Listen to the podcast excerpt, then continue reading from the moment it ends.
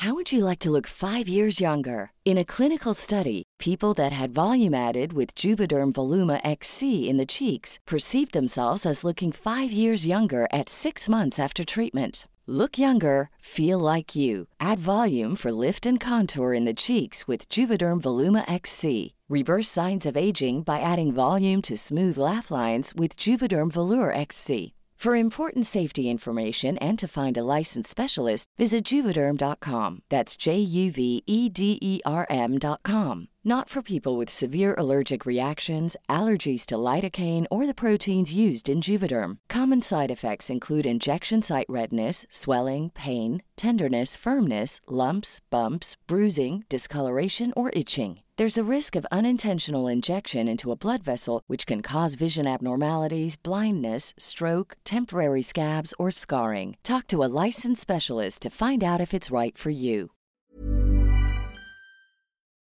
Perdonen si arruino esta fiesta patria. Esto no es democracia, más bien una falacia. No tienen eficacia las falsas elecciones. El que gobierna solo son las.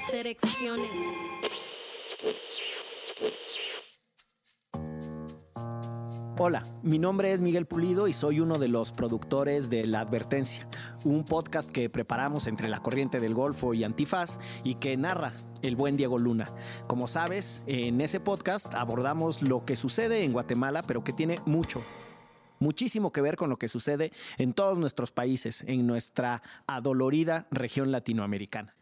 Si llegaste hasta aquí y aún no has escuchado el último episodio, que por cierto está buenísimo y del que no te haremos ningún estropeo en este momento, haz una pausa. Ve, escúchalo y regresa. Andrés Torres Checa tiene preparada una conversación con dos personajes sumamente relevantes para la historia de Guatemala y para la historia de nuestro podcast. ¿Qué tienes preparado, Andrés? Llegamos al final de estos ecos y nos vestimos de manteles largos para esta última conversación. Decidimos que este episodio debía ser para hablar de qué pasó en Guatemala después de la salida de la CICIG, sobre todo en dos grandes aspectos. ¿Qué pasó con Tel Maldana, la exfiscal que llevó el caso a la línea y que fue expulsada por Jimmy Morales antes de poder contender a la presidencia? ¿Y qué pasó con la ciudadanía y qué ha pasado en meses recientes en Guatemala, sobre todo a partir de noviembre del 2020, con movilizaciones que nos recuerdan un poco a lo que fueron las de 2015? Entonces, para este último eco contamos con dos grandes invitadas. La mismísima Tel Maldana, quien desde Washington nos contó cómo es que ella vivió los estragos de esta advertencia articulada por Morales y sus aliados, y desde Guatemala nos acompañó Rebecca Lane, la poeta y música detrás de las canciones que acompañan la advertencia y estos ecos. Además, el periodista y escritor Ricardo Rafael nos compartió qué le pareció la advertencia y por qué cree que es importante contar este tipo de historias en todos los formatos posibles. En la conducción para este último eco me acompañó Elvira Lisiaga, que es otra de las guionistas y directoras de la advertencia, y para mí fue muy muy especial poder compartir los micrófonos con ella. La grabación de este episodio se dio semanas después de una movilización muy grande a finales de noviembre en Guatemala, por lo que escucharán a nuestras invitadas referirse a estas protestas. Y la otra particularidad de este episodio es que Tel Maldana tiene de mascotas a unos pajaritos que también quisieron participar de este último eco de la advertencia. Entonces los escucharán en algunas de las intervenciones de Telma no se saquen de onda. Antes de invitarlos a que escuchen este último eco, no puedo dejar de agradecerles todas las conversaciones que han tenido con nosotros. Ha sido un verdadero privilegio poder llevar testimonios de lo que ha sucedido en Guatemala, pero saber que esas voces encontraron muchos corazones, muchos oídos. De eso se trata, de que nuestros ecos nos hagan sentir conectados.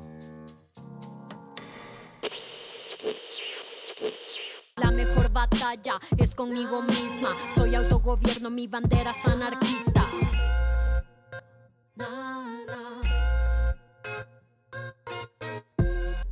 Hola, ¿qué tal? Bienvenidos a un episodio más de Ecos de la Advertencia. Este es el último episodio en el que estaremos comentando los temas que discutimos en la serie La Advertencia producida por Antifaz y por la Corriente del Golfo. El día de hoy tenemos una alineación de super lujo me acompaña conduciendo Elvira Lisiaga. ¿Cómo estás, Elvis?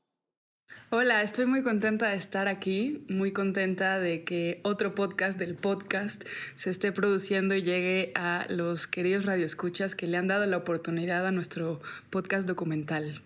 Sí, además aprovecho este pequeñísimo comercial para decir que, bueno, Elvis fue guionista y directora también de la advertencia y que fue como una suerte de mentora en este proyecto, me acobijó bajo su, bajo su alita y, fue muy divertido trabajar con ella toda esta producción de guiones. Entonces estoy muy entusiasmado de compartir micrófonos el día de hoy con ella. Y desde Guatemala nos acompaña también Rebeca Lane. ¿Cómo estás, Rebeca? Pues muy bien, muchas gracias. Aquí emocionada de poder compartir con usted las impresiones también ahora que la ciudad y varios departamentos estamos en movilizaciones. Y también un honorazo para nosotros contar con la presencia de la ex fiscal guatemalteca Telma Aldana. ¿Cómo estás, Telma? Muchas gracias por estar con nosotros el día de hoy. Hola, qué gusto saludarles, eh, compartir con ustedes. Les envío un fuerte abrazo desde Washington, D.C en el exilio. Ya abordaremos esos temas complicados que surgen a partir de, de, los acontecimientos de 2019, pero antes de eso me gustaría preguntarles, ¿qué les pareció el episodio 7, el cierre de esta serie de la advertencia? Rebeca, ¿qué te pareció el episodio 7 de la advertencia? Bueno, pues yo en todos los episodios lloré un poquito, pero creo que este último es en el que lloré más. Siento que mm, me conmovió mucho, sobre todo el final, escuchar precisamente a todas las mujeres que como Telma que nos acompaña hoy aquí tuvieron que abandonar el país, ¿verdad? Y esa sensación como de de a veces impotencia que uno tiene de lo quiero dar todo y me da como mucha tristeza pensar en, en, las mujeres que tuvieron que pasar por eso, todas las personas que tuvieron que salir de aquí con miedo como si hubieran hecho algo malo. Pero también hay una parte en una entrevista donde dice, bueno, tengo miedo, pero también me siento valiente porque los vi a ellos sentados ahí, sé que no son invencibles y esa parte también es como muy esperanzadora en el, en el pensar, bueno, ya pasó una vez, podemos hacer que vuelva a pasar. Y sí, parece que ese sentimiento que estaba en la ciudadanía en 2015 eh, regresa hoy un poco a las calles con lo que estamos viendo y que tú mencionas, Rebeca, y creo que es parte de lo que platicaremos el día de hoy. Eh, ¿A ti qué te pareció el episodio 7? Indudablemente mm, eh, dan deseos de llorar al escucharlo, porque mm, es la historia de dolor del país es la historia no de una persona, sino de muchas mujeres y muchos hombres que hemos dado nuestro mejor esfuerzo por querer cambiar esa dolorosa realidad que vive Guatemala, porque este sufrimiento del pueblo no empezó en el 2015. En el 2015, con el trabajo que hicimos de la mano Ministerio Público y CICIG, solo le enseñamos a la población, solo le pusimos ante los ojos de la gente la magnitud de la corrupción en Guatemala, pero este es un proceso que viene desde hace muchísimos años. Así es de que este episodio 7 toca las fibras del corazón para quienes hemos estado en el lugar de los hechos y sé que también toca las fibras del corazón para la comunidad internacional que ha tratado de dar siempre una mano a Guatemala, que el pueblo recibe esa ayuda, pero que los gobiernos corruptos constantemente rechazan y constantemente eh, mantienen un saqueo y la pobreza en el país. Indudablemente ese, ese episodio es para llorar.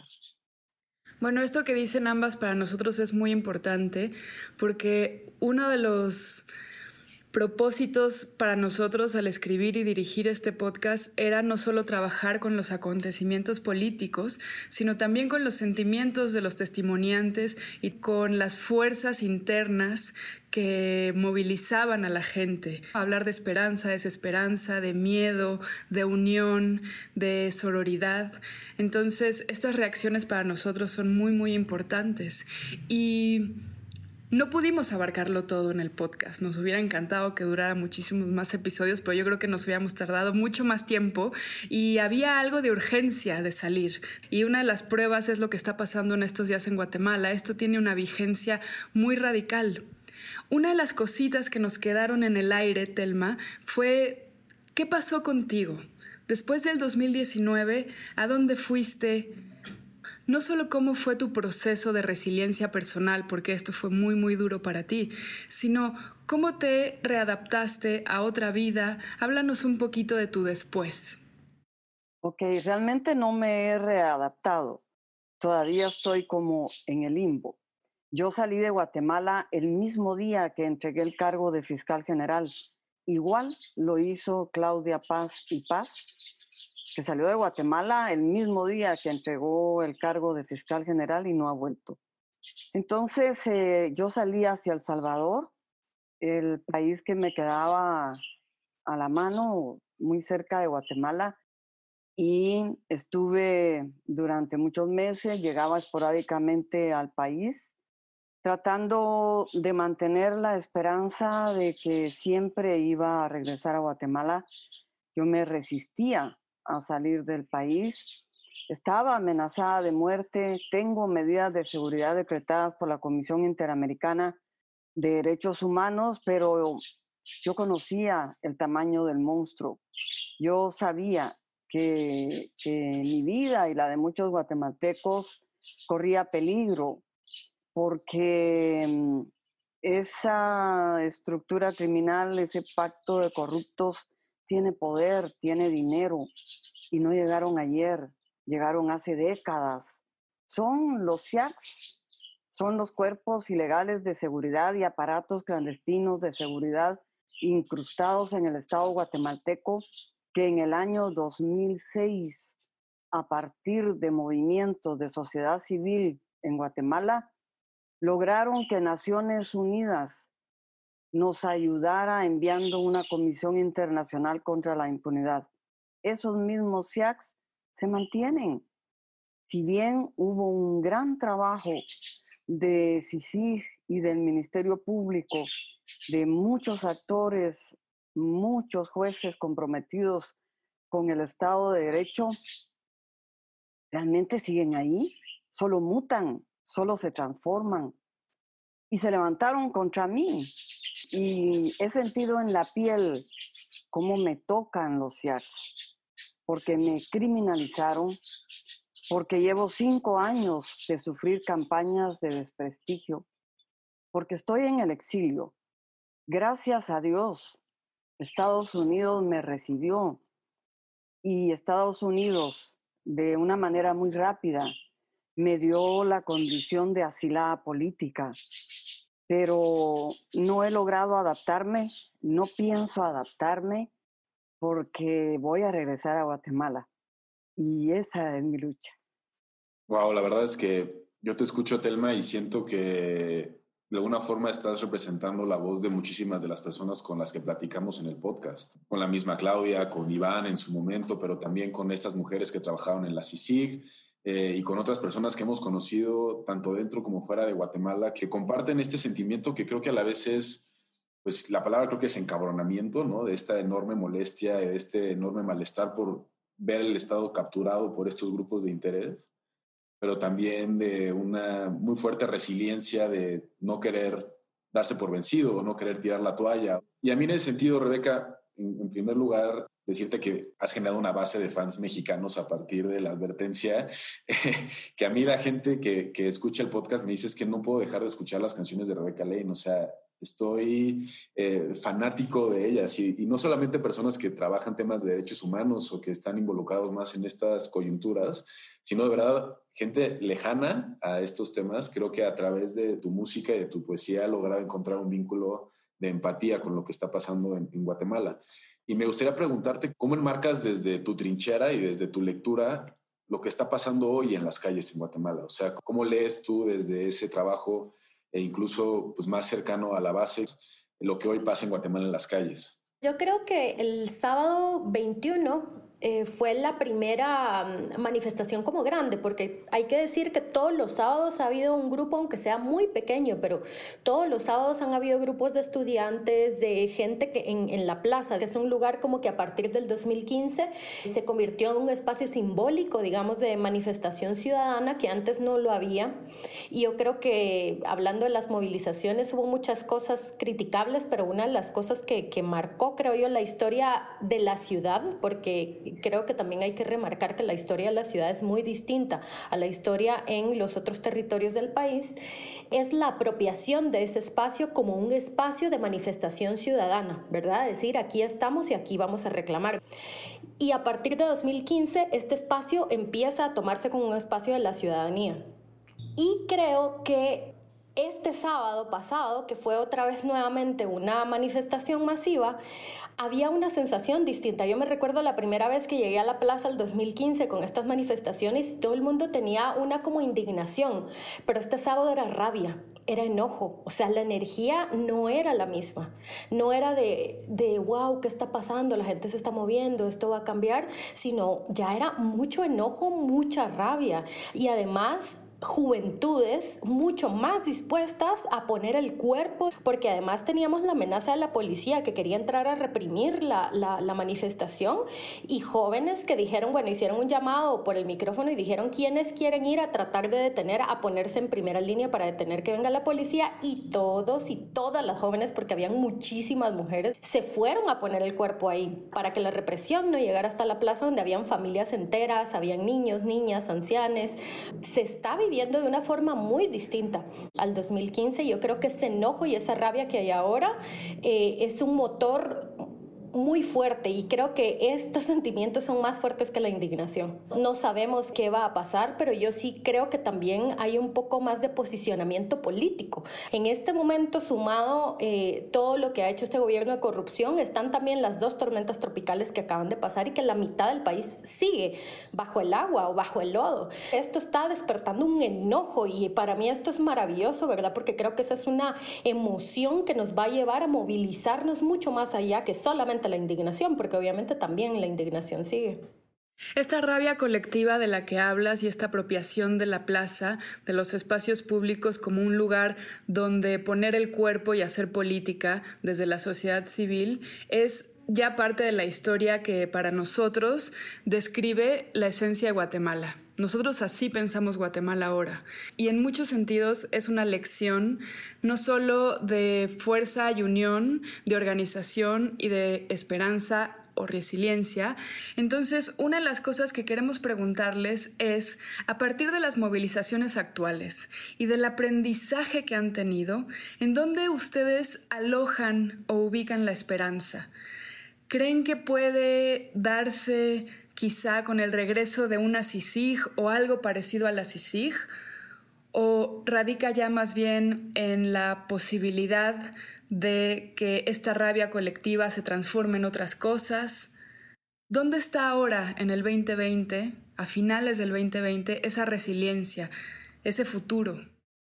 Realmente el hecho de habernos criminalizado Ah, porque somos varios a quienes eh, luchamos contra la corrupción en Guatemala. En Estados Unidos sabemos cinco fiscales en el exilio, insólito.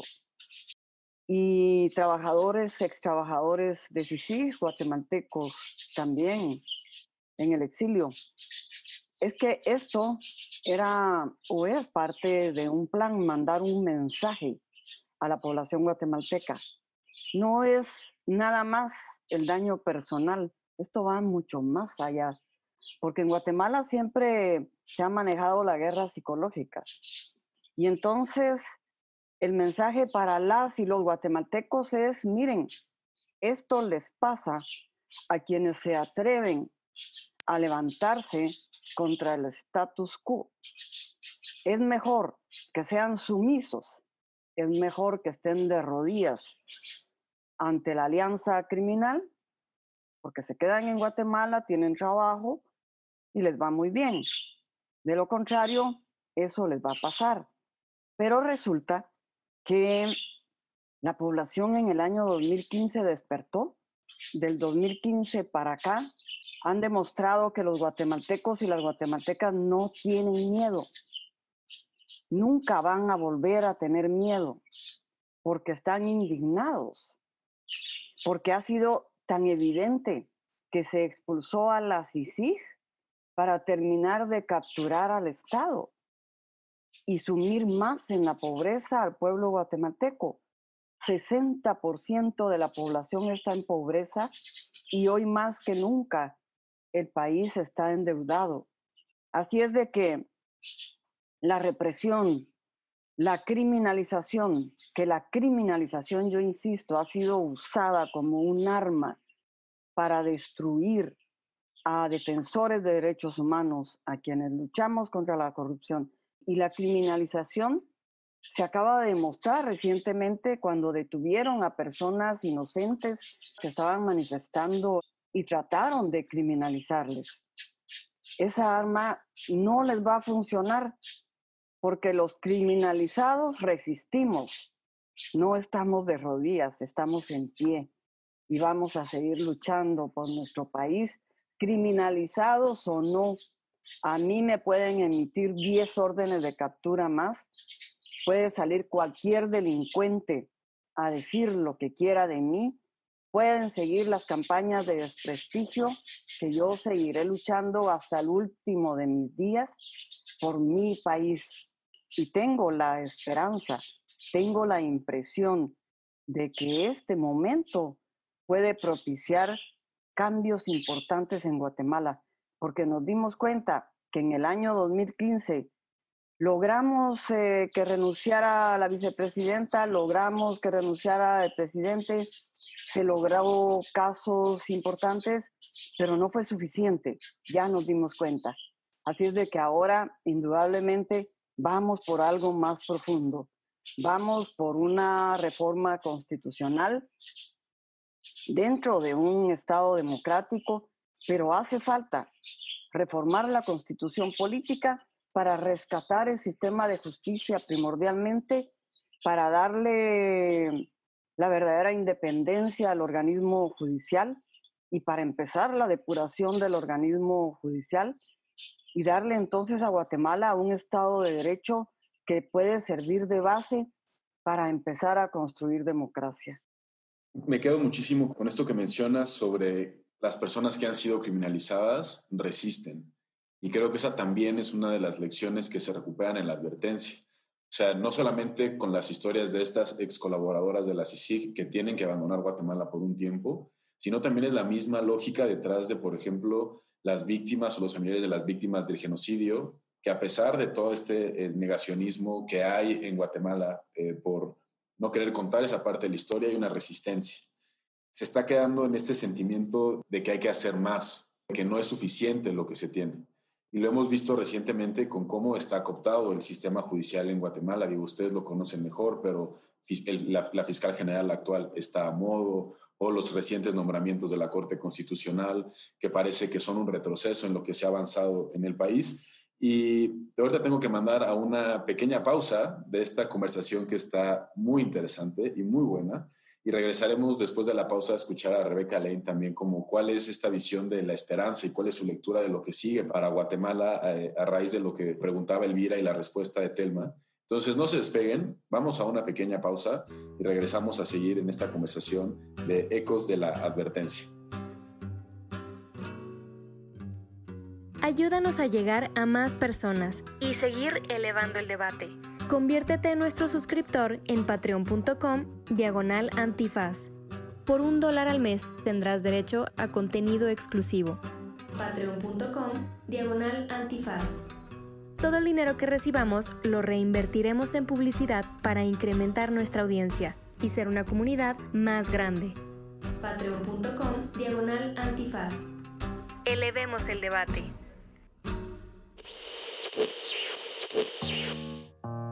Soy Ricardo Rafael, periodista, dedicado ya desde hace algunos años a explorar, a arrojar luz, a investigar las ah, razones de la injusticia que permean el sistema de justicia mexicano. Una paradoja el aparato, las instituciones, los actores, los operadores responsables de igualarnos ante la ley, de igualarnos ante el Estado, sean al mismo tiempo los actores que provocan mayor asimetría, que generan por su actuación mayor violencia y sobre todo que le entregan a unas cuantas, a unos cuantos, el privilegio y el control de nuestra Constitución. Desde, este, desde esta perspectiva, el periodismo tiene un milímetro que hacer, un aporte, aunque sea pequeño, que realizar. Y es justamente el de arrojar luz frente a esas quebraduras y mal funcionamiento de nuestras instituciones. Hay que esforzarse no solo por ah, entender bien el derecho, sino también por alejarse lo más posible de esa jerga del derecho que es a sí misma una suerte de barrera para que la mayoría de la gente entienda cuáles son sus derechos, cuáles son sus garantías. Y alejarse de esa jerga que se encuentra en los expedientes, en las denuncias, en las demandas, en fin, es eh, posible si uno utiliza los recursos de lo humano que siempre le han sido cercanos al operador del derecho. Y me refiero desde luego a la literatura, al teatro, me refiero a la novela, también incluso, ¿por qué no decirlo?, a la poesía, y ahora a estas ah, nuevas ah, eh, herramientas de las que disponemos para comunicar con la imagen, con el audio, a través del podcast, del post en las distintas plataformas, en fin, eh, la verdad es que el teclado de eh, mecanismos para expresarnos ha crecido y vale la pena utilizarlo para empatizar con el otro, para llamar su atención, para conmoverlo y hay que decirlo también, para llevarlo a actuar, para invitarlo a la actuación a favor de la justicia. Pues ah, con estos argumentos comparto con bastante gusto y honor el esfuerzo que están arrancando de su lado, apostando por democratizar el significado y la intención de hacer justicia en nuestro país y en nuestras sociedades.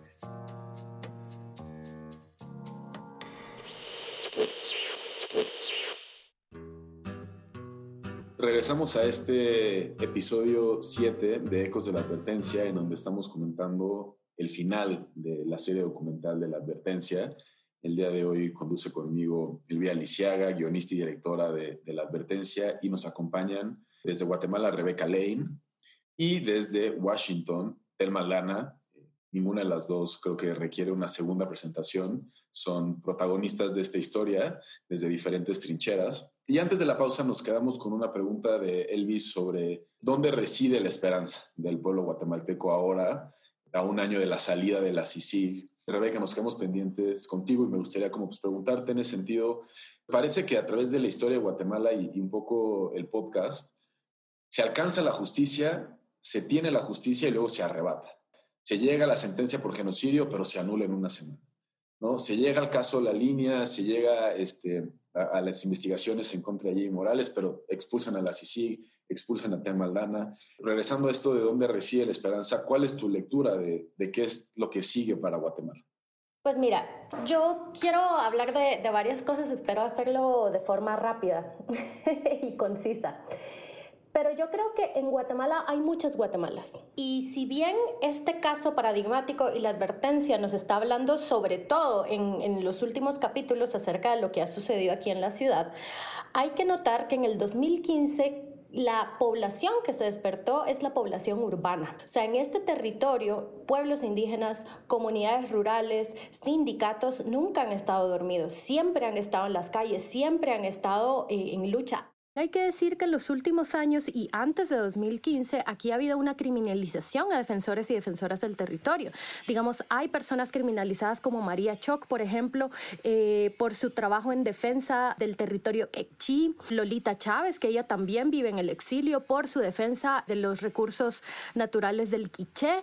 Entonces, yo creo que precisamente desde los pueblos y a partir de las últimas elecciones, una mujer que también se llama Telma, Telma Cabrera, agarró mucho protagonismo porque sus propuestas políticas iban precisamente encaminadas en una asamblea plurinacional. Es decir, como comentaba acá eh, Telma Aldana, necesitamos una modificación de la Carta Magna, ¿no? De, de la Constitución, pero esta Constitución no puede venir nuevamente solamente el sector ladino mestizo blanco, como ha sido históricamente creada la política en este país. En este país existen muchas naciones que tienen sus propios sistemas jurídicos, que tienen sus territorios, que tienen sus luchas y sus voces tienen que ser igual que de importantes que las voces de todos los demás, que en su mayoría han sido ladinos, han sido hombres y han sido de la ciudad. Y otro sector, el CACIF, digamos, el CACIF es el que ha determinado aquí qué leyes pasan, qué leyes no pasan. O sea, aquí tenemos dos problemas. Tenemos la constitución y tenemos el sector empresarial que es absolutamente conservador, retrógrado y represivo.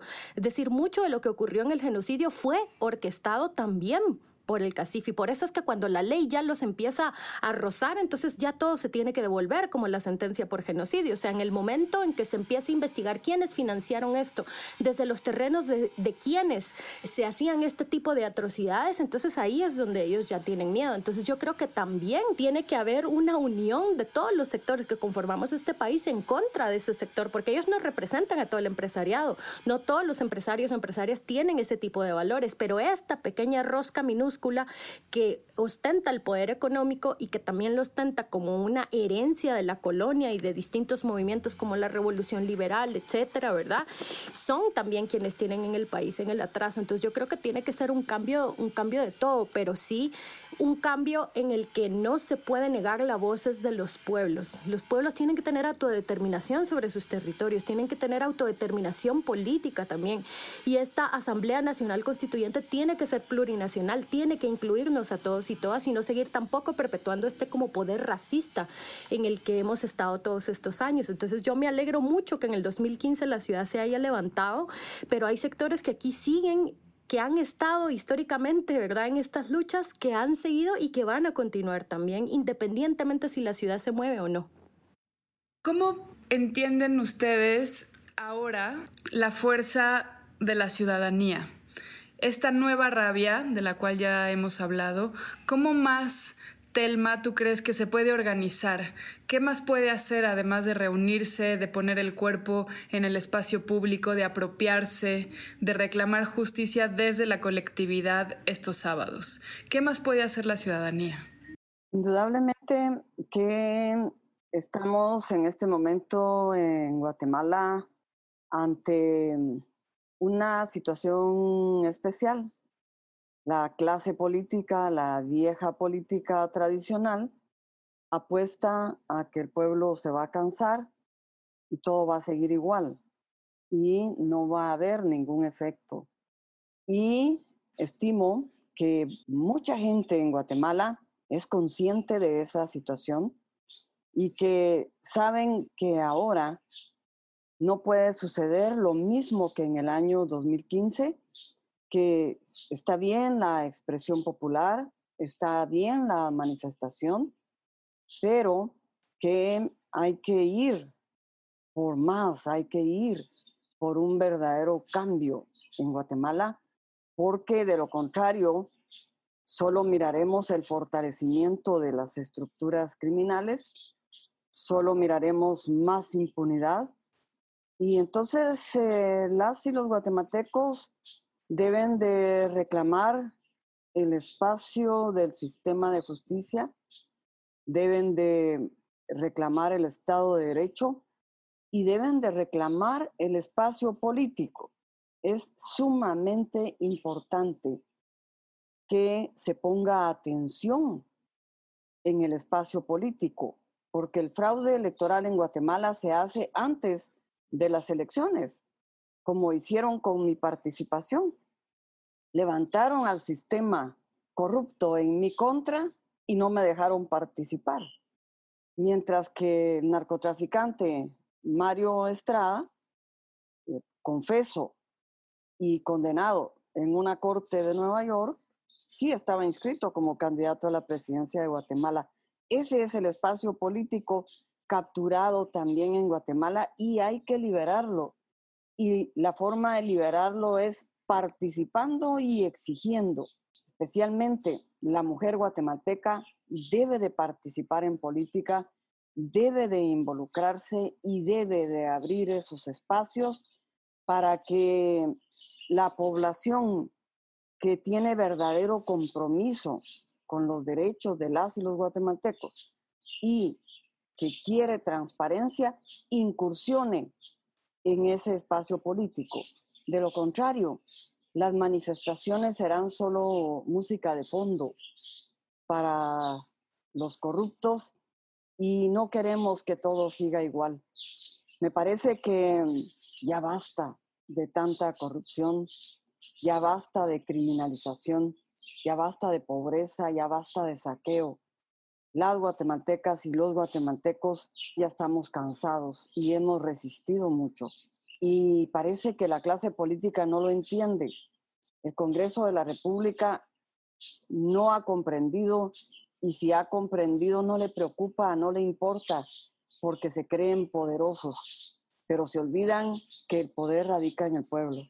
La verdad es que siento que cuando volteamos a ver lo que está pasando en América Latina, por ejemplo, y lo platicábamos en Ecos episodio 5, el de la línea, que estaba Cindy Regidor de Nicaragua, Gabriel Guerra de Guatemala, Pablo Collado desde Chile, siento que a veces pasa que hay movilizaciones que suben mucho, de repente vuelve a bajar, luego vuelve a subir, y creo que este ciclo es algo natural en los movimientos sociales y quizás ahora en América Latina estamos volviendo a ver otro ciclo de movilizaciones. Lo vemos con lo que está pasando en Chile, con un proceso de reconstrucción muy profundo. Lo estamos viendo ahora en Guatemala con esta gente que está volviendo a salir a las calles.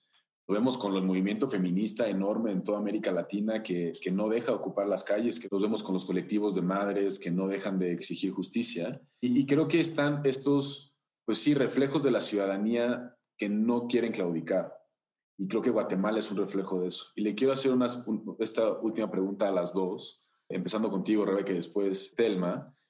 Creo que ustedes dos son una suerte de, de bastión moral desde sus trincheras, la música, la poesía, el arte, y quizás más como desde el sector justicia, más institucional, para quienes acompañan y han acompañado en Guatemala la lucha contra la corrupción y la lucha contra la impunidad durante los últimos años en su país. Entonces, me gustaría saber qué le dirían a la gente que está en Guatemala y que no abandona la esperanza por construir un mejor país? ¿Qué le dirían a esas personas que seguro conocen, pero que están en Guatemala y que no, no quieren claudicar? Yo lo que diría es que no nos cansemos y que si nos cansamos, que tomemos una pausa, que mm, realinemos nuestras energías, nuestras emociones, que descansemos, que durmamos bien y volvamos a salir. Porque yo creo que una de las cosas que ha pasado es que hay personas que se han sobreexpuesto y claro, llega un momento donde eso también les pasa factura en el cuerpo. Yo creo que una cosa grande que yo he aprendido de las feministas comunitarias aquí en Guatemala es que la sanación del cuerpo es muy importante para la lucha, que nuestros cuerpos sanos, que nuestras emocionalidades sanas son las que nos van a ayudar también a tener una lucha duradera, porque eh, estar allá afuera, yo por lo menos después del sábado que hubo mucha represión, regresé muy mal, no, no he podido dormir muy bien esta semana. Eh, tenido ansiedad por las cosas que, que, nos tocó vivir y por las cosas que nos toca enfrentar. Entonces, digamos en la posibilidad que tengamos ver nuestro autocuidado dentro de estas movilizaciones, porque nosotras, nosotras somos importantes para esto.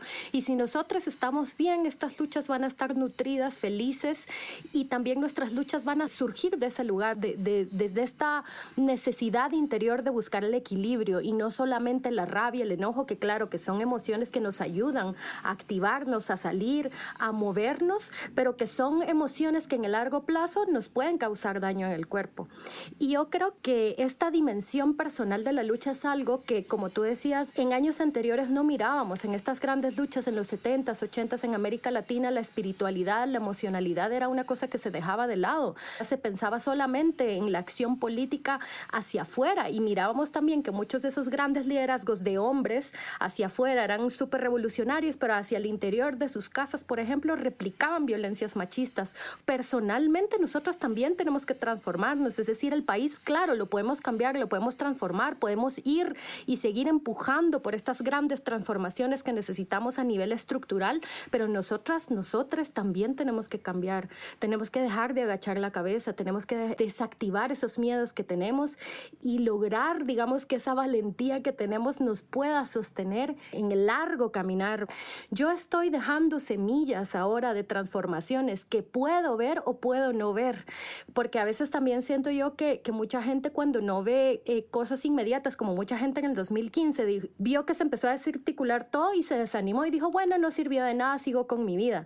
Como que el no ver las cosas inmediatas a veces hace que perdamos la esperanza y para mí es importante pensar, hubo antes de mí otras personas que lucharon y que dieron su vida, yo lo estoy haciendo y después de mí también van a ver, como entendernos también como parte de esta historia y como una continuación de historias de lucha para no perder la esperanza ni pensar que solamente en una manifestación el país se va a cambiar. Esto va a llevar años, nos va a llevar generaciones. Lo importante es que nosotras dejemos esas semillas para que en próximas generaciones las vayan abonando, vayan poniendo sus propias semillas y las cosas vayan cambiando también. Y, Telma, ¿tú qué dirías a esos eh, guatemaltecos y guatemaltecas que están en tu país y que además te voltean a ver a ti como esta cara visible de la lucha contra la impunidad y la corrupción y te ven pues desde lejos? A la población guatemalteca yo le digo que hay que mantener la resistencia, que hay que mantener la lucha. Y cuando hablo de resistencia, me refiero especialmente a ese 60% de la población que está en pobreza, a ese 27% de la población que casi son 4 millones de guatemaltecos y guatemaltecas que están en pobreza extrema, que hoy, en este momento, no tienen para comer. Esa gente nuestra está en resistencia. Así es de que quienes están en la plaza deben de tener más resistencia porque de lo contrario se va a ceder más el espacio a la criminalidad organizada. Hay que resistir, hay que mantener la lucha, hay que mantener la bandera de Guatemala y hay que mantener la dignidad en alto. No hay que ponerse de rodillas, no hay que tener miedo, porque esta lucha, lo sabemos, es de largo aliento y hay que hacer peticiones concretas cuatro, cinco peticiones, no más, que se conviertan en el estandarte de la plaza. ¿Qué queremos? ¿Cómo queremos iniciar el verdadero cambio de nuestra Guatemala? Solo hay que ponerse de acuerdo. Eh, la lucha contra la corrupción debe continuar. La lucha contra la corrupción no puede dar marcha atrás.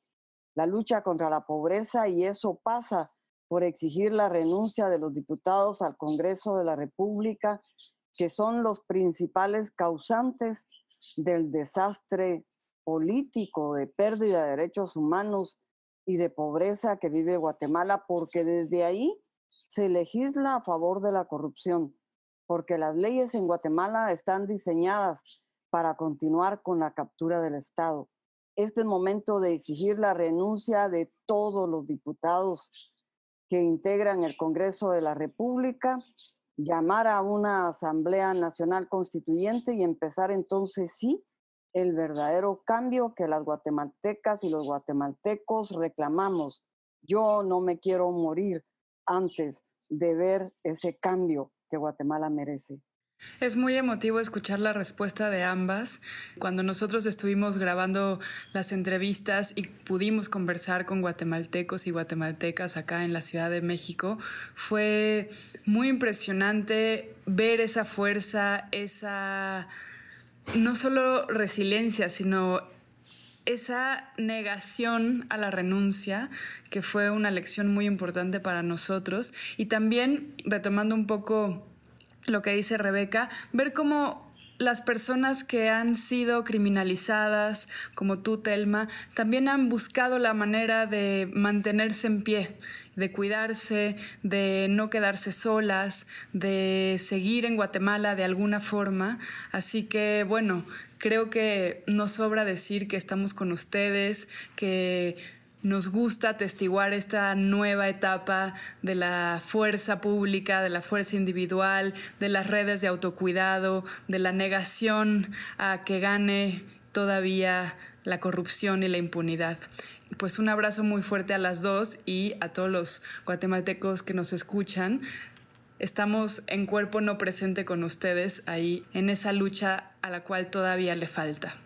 Antes de despedir el programa, quisiéramos pedirles recomendaciones personales que crean que a los radioescuchas o escuchas les pueden ayudar a ampliar su curiosidad o su interés sobre estos temas, sobre Guatemala, sobre la Guatemala actual, sobre la Guatemala del pasado que explica la Guatemala actual o sobre la Guatemala del futuro. Vean qué difícil, pero yo creo que hay algunos medios en Guatemala como eh, que es una red de radios comunitarias. También está Prensa Comunitaria, que Prensa Comunitaria pueden encontrar sus, sus perfiles, en, están súper activas en todas las redes. Y a mí me parece muy importante eso para precisamente voltear la mirada al resto del país. Aquí en la ciudad de Guatemala somos muy autorreferenciales y creemos que somos el centro de todo y que lo que nos importa a nosotros le debiera importar a todos, pero la verdad es que en los territorios las luchas son profundas y son distintas. Por ejemplo, ahora mientras nosotras, bueno, yo mientras estoy aquí hablando desde mi casa, hay por lo menos medio millón de personas que se quedaron sin hogar durante, durante esta, estos huracanes. Entonces, como que para mí el periodismo comunitario me, me regresa a la realidad y, me hace ver lo que es realmente eh, la profundidad de este territorio y no pensar que las luchas empiezan y acaban solamente en la ciudad. Yo les recomiendo mucho seguir prensa comunitaria. Eh, hay una revista también feminista que se llama Ruda, que también eh, les recomiendo mucho seguir, que eh, tiene pues mucho contenido no solo respecto a las mujeres, sino sobre todo las mujeres también en los territorios y el arte. Que las mujeres, que los pueblos aquí estamos también resistiendo a través de la creatividad, del arte, de la lucha. Así que de momento les yo creo que siguiendo estos dos medios, prensa comunitaria y ruda, eh, Fejer también que quizá Fejer es un poco más local, ¿verdad? Porque reúne a estas radios como más eh, comunitarias, aunque también tiene presencia en redes, por supuesto pero yo creo que a partir de ahí van a poder ir encontrando otras iniciativas y otros procesos interesantes, ¿verdad? Otras manifestaciones artísticas que les podrían ir interesando también. Yo creo que hay que hacer más podcasts como este, que de verdad generan conciencia. Hay que hacer películas, escribir libros, hacer series de televisión, cortometrajes, documentales, para ayudar a la historia de Guatemala a contar la verdad, porque desafortunadamente en Guatemala se manipula hasta la misma historia. Se quiere contar una historia diferente y entonces hay que contribuir a dejar en la memoria colectiva la verdad de lo que sucede en Guatemala, porque esto nos ayuda a generar conciencia ciudadana y a mantener constante la lucha hasta que rescatemos al país. Hay que hacer documentales y, hay que escribir sobre Sepur Sarco. Sepur Sarco pone de manifiesto la esclavitud sexual durante el conflicto armado interno en contra de mujeres, de mujeres originarias de los pueblos de Guatemala que fueron tomadas como botín de guerra y que hoy día hay una sentencia, la primera en la historia del mundo, que condena por un tribunal interno esa esclavitud sexual que sufrieron las mujeres guatemaltecas durante el conflicto armado interno. No puede quedar nada más en una sentencia. Sabemos que la reparación digna con los gobiernos corruptos tiene que esperar, pero hay que darlo a conocer al mundo y a las guatemaltecas y guatemaltecos para que nunca más en un conflicto armado interno las mujeres vuelvan a ser el botín de guerra, porque cualquier conflicto social o político que hay en Guatemala, la mujer lleva la peor parte. Hay que documentar para ayudar a las generaciones jóvenes especialmente a dar los pasos correctos y, y, luchar por esa democracia que tanto reclamamos como estilo de vida las y los guatemaltecos. Muchas gracias por sus recomendaciones. ¿Cuál sería tu recomendación, Elvis? A cualquiera que haya escuchado la advertencia le sonará el nombre de Pamela Yates y de Skylight. Creo que sería interesantísimo si no han visto su trilogía de la resistencia que se la echaran. Es este 500 años, la primera película, la segunda es Granito, como atrapar a un dictador y la tercera es Cuando las montañas tiemblan. Y también estuve viendo la página de la Asociación de Mujeres de Guatemala, que es una organización pues, de mujeres, pero es no gubernamental, es feminista, y está integrada o fue fundada por mujeres guatemaltecas que fueron refugiadas, desplazadas, migrantes y que ahora están en España. Y desde la página se puede ver el trabajo de mujeres artistas, de mujeres activistas, de defensoras de derechos humanos, y es una muy buena plataforma como para saber cultural y políticamente qué hacen actualmente algunas mujeres de Guatemala, dentro y fuera del país. Ellas son mis amigas. y son amigas de Rebeca. Saludos a las amigas de Rebeca Lane, ¿cómo de que no? Bueno, y recomendar el disco de Rebeca, ¿no? Por favor. que no necesita recomendación. No necesita recomendación la música de Rebeca Lane. Escuchadísima acá en México, nos decía de hecho en, en la pequeña pausa que tuvimos, que le va muy bien con las escuchas y los fans aquí en México, y pues cómo no, si, si canta y hace música increíble y su poesía es buenísima. Antes de cerrar, mis recomendaciones serían dos cosas quizás no tan ligadas a Guatemala, pero que pensé en ellas cuando las escuchaba hablar, entonces siento que son recomendaciones muy orgánicas. Uno es un libro que se llama Guerrilla Girls, el arte de mal comportarse, que las Guerrilla Girls son un colectivo de, de mujeres que a lo largo de su carrera, desde 1985 hasta ahora, han estado exponiendo la discriminación y la corrupción que hay dentro de la industria del arte, el cine, y en fin, creo que vale mucho la pena. Este libro es muy bueno, eh, se los recomiendo bastante, lo encuentran donde sea que compren libros en Internet.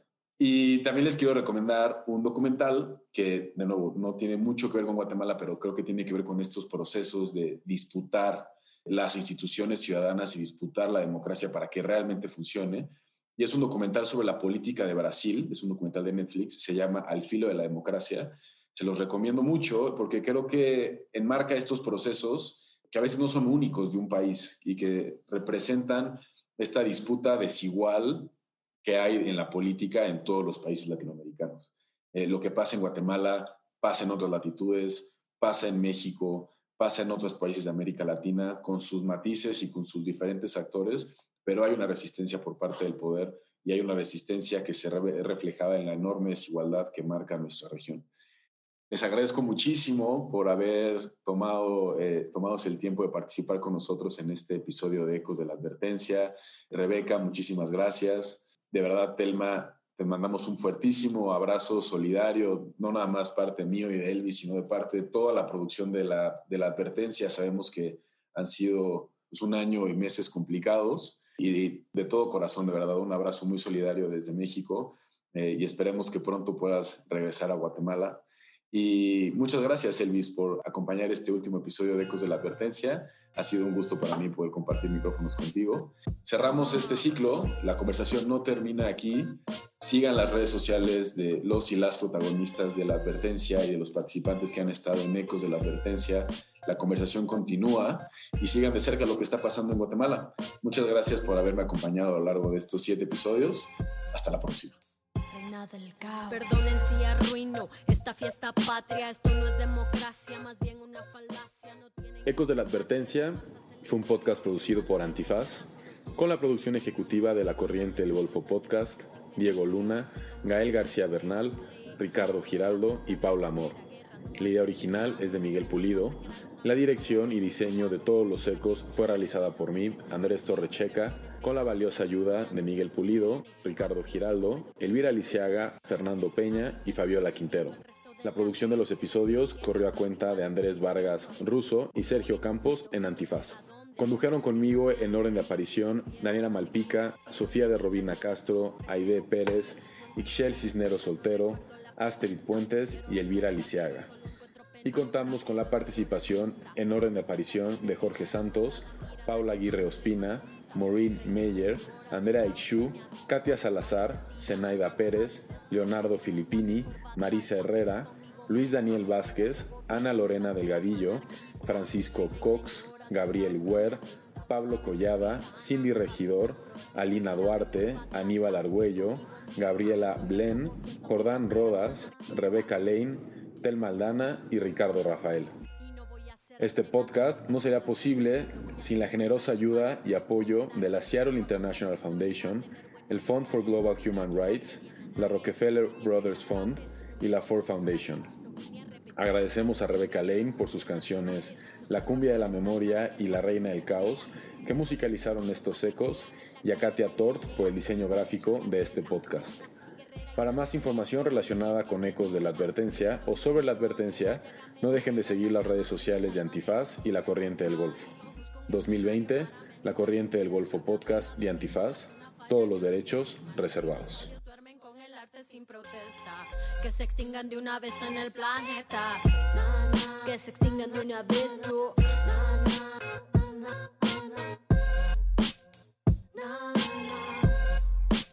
Reina del caos, reina y señora del caos que me habita. A veces tirana, a veces proscrita. La mejor batalla es conmigo misma. Soy autogobierno, mi bandera es anarquista. Reina y señora del caos que me habita. A veces tirana, a veces proscrita. La mejor batalla es conmigo misma. Soy autogobierno, mi bandera es anarquista.